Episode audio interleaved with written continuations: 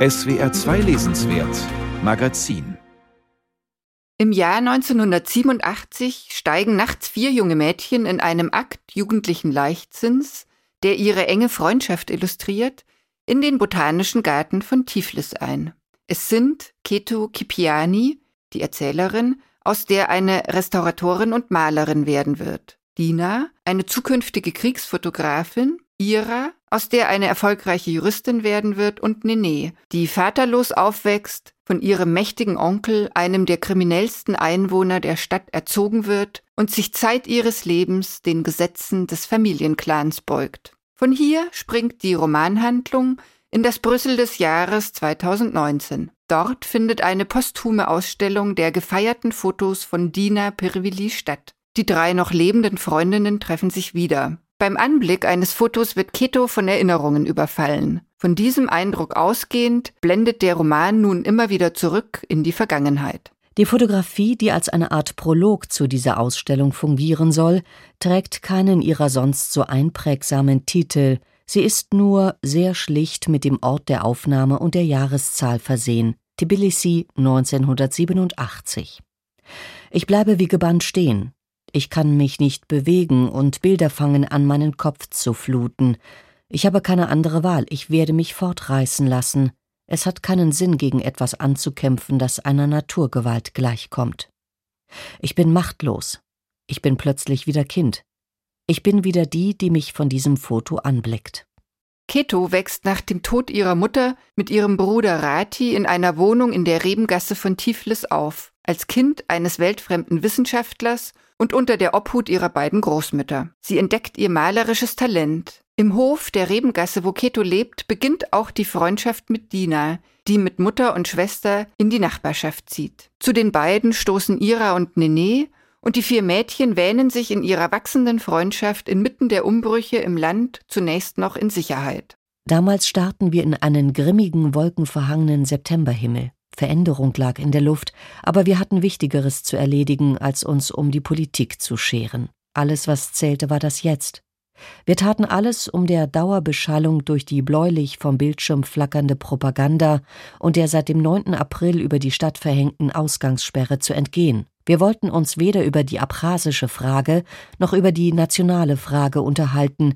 Wir wollten weder Minderheitenprobleme erörtern noch die Toten zählen, die vor wenigen Monaten bei der Demonstration vom 9. April ihr Leben ließen und an die uns täglich rote Tulpen auf dem Rustaveli Boulevard erinnerten.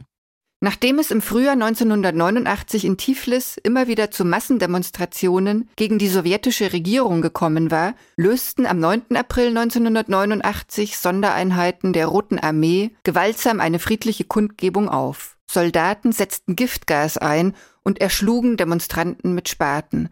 16 Menschen wurden getötet. Bis heute ist nicht klar, wer den Einsatzbefehl gegeben hat. Michail Gorbatschow bestreitet noch immer davon gewusst zu haben. Klar dagegen ist, dass diese Ereignisse zu einer inneren Zerrissenheit des Landes führten. Und klar ist auch, dass die Mädchen in das mangelnde Licht von den Umbrüchen nicht verschont bleiben.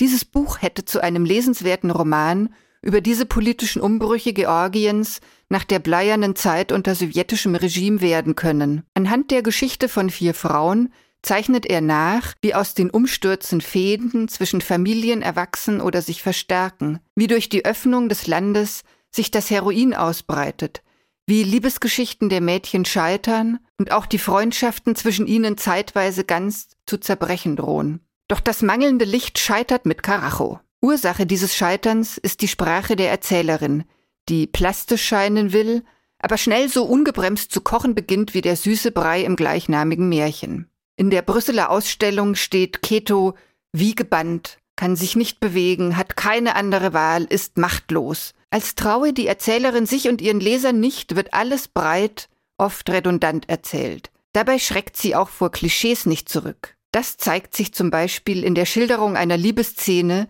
wie sie sich in Ketos Fantasie zwischen ihrem Bruder Rati und Dina abgespielt haben könnte. Alles, was sie brauchten, fanden sie ineinander. Sie saß rittlings auf ihm und bewegte sich wie bei einem heidnischen Ritual, als wollte sie zornige Götter besänftigen, sein Wollen beschlug die Fenster. Sie waren eine Einheit, und nichts schien sie trennen zu können, auch das keuchende, auf sein Ende hinsteuernde Jahrhundert nicht, auch der Krieg nicht und auch nicht die Ungewissheit, genannt Zukunft. Sie waren unverwundbar in ihrem Zusammensein. Die Zärtlichkeit tropfte von ihrer Stirn, er fing sie mit seinem Mund auf. Ob man die Engführung von Sex und den Krieg im Land im Blick auf das historische Geschehen an oder unangemessen findet, sei dahingestellt. Man mag auch darüber streiten, wie sehr Bilder wie sein Wollen beschlug die Scheibe oder die Zärtlichkeit tropfte von ihrer Stirn ins unfreiwillig komische kippen. Unstrittig ist aber, dass in diesem Roman Adjektive nicht nur in der Sexszene im Überfluss vorhanden sind.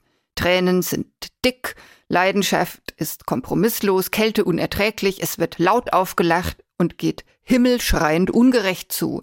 Jede Grenzkontrolle und jede Autofahrt ziehen sich ewig hin. Folgt man einer Feststellung Inga Christensens, alle Adjektive seien sehr hilflos und müssten sich Tag für Tag an die Substantive klammern, die sie finden können, dann wirken die Adjektive in das mangelnde Licht manchmal geradezu panisch hilflos. Der Eindruck einer Hilflosigkeit der Adjektive und der Sprache insgesamt verstärkt sich durch die Erzählperspektive. Ketos Fragen an die Vergangenheit wirken rhetorisch, ihr Rückblick verwandelt sich in Durchblick, da die Erzählerin im Aussprechen dessen, was ihre Figuren erfahren und erleiden, deren Gedanken kennt. Dadurch klingen auch tiefe Einsichten wie Sentenzen. So etwa, als Keto gegen Ende begreift, warum Dina Kriegsfotografin sein wollte und an den traumatischen Folgen ihres Berufs zugrunde gegangen ist. Sie stellte Fragen an den längst mit Kalaschnikows und endloser Dunkelheit aus unserem Land vertriebenen Gott, wohl wissend, dass es auf ihre Fragen keine Antworten gab. Und ich begriff, dass es ihr nicht um Antworten ging. Ich begriff, dass es vielmehr ein Gebet war, und ihre Fragen in Form dieser Zumutung ein Geschenk an mich waren. Ein hilfloser und doch so dringlicher Versuch, uns für den Bruchteil einer Sekunde mit dem Unversöhnlichen unserer Vergangenheit zu versöhnen. Die Mischung aus Allwissenheit und Beredsamkeit, aus historischem Fatalismus und Pathos rückt diesen Roman über Politik und Geschichte, über Liebe, Familie, Freundschaft, Drogen, Sex, Selbstverletzung, Krieg und Kunst nicht selten peinlich in die Nähe der Kolportage. Mit dem Erscheinen von Das mangelnde Licht wird auch eine Bühnenadaption des Romans unter der Regie von Jette Steckel am Hamburger Thalia Theater zu sehen sein. Man wünscht dieser Inszenierung, es möge ihr besser gelingen, die Konflikte der Figuren und die Umbrüche in Georgien nach 1989 zuzuspitzen. So wortreich wabernd wie im Roman wird es auf der Bühne jedenfalls schon aus Zeitgründen nicht zugehen können.